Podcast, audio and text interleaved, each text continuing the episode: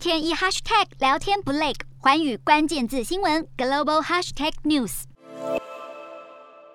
戴着头盔挺进前线，乌俄交战之际，凤凰卫视记者居然享有一般西方媒体都没有的特权，跟访俄罗斯军队，也不愧是兄弟之邦，报道战事角度跟别人就是不一样，用字遣词明显站在俄罗斯立场，而中国央视旗下的环球电视网更直接帮俄军涂脂抹粉。专访乌东分离区领袖，强调害死人的都是乌克兰军队。在脸书宣布禁止俄媒使用后，CGTN 还帮打广告，向全球连友放送亲俄论调。刷一下官媒中新网，又是一张接一张俄罗斯进行人道救援的正面照。北京动用国家机器进行大外宣，还真是提供了外界一个完全不同的战争视角啊！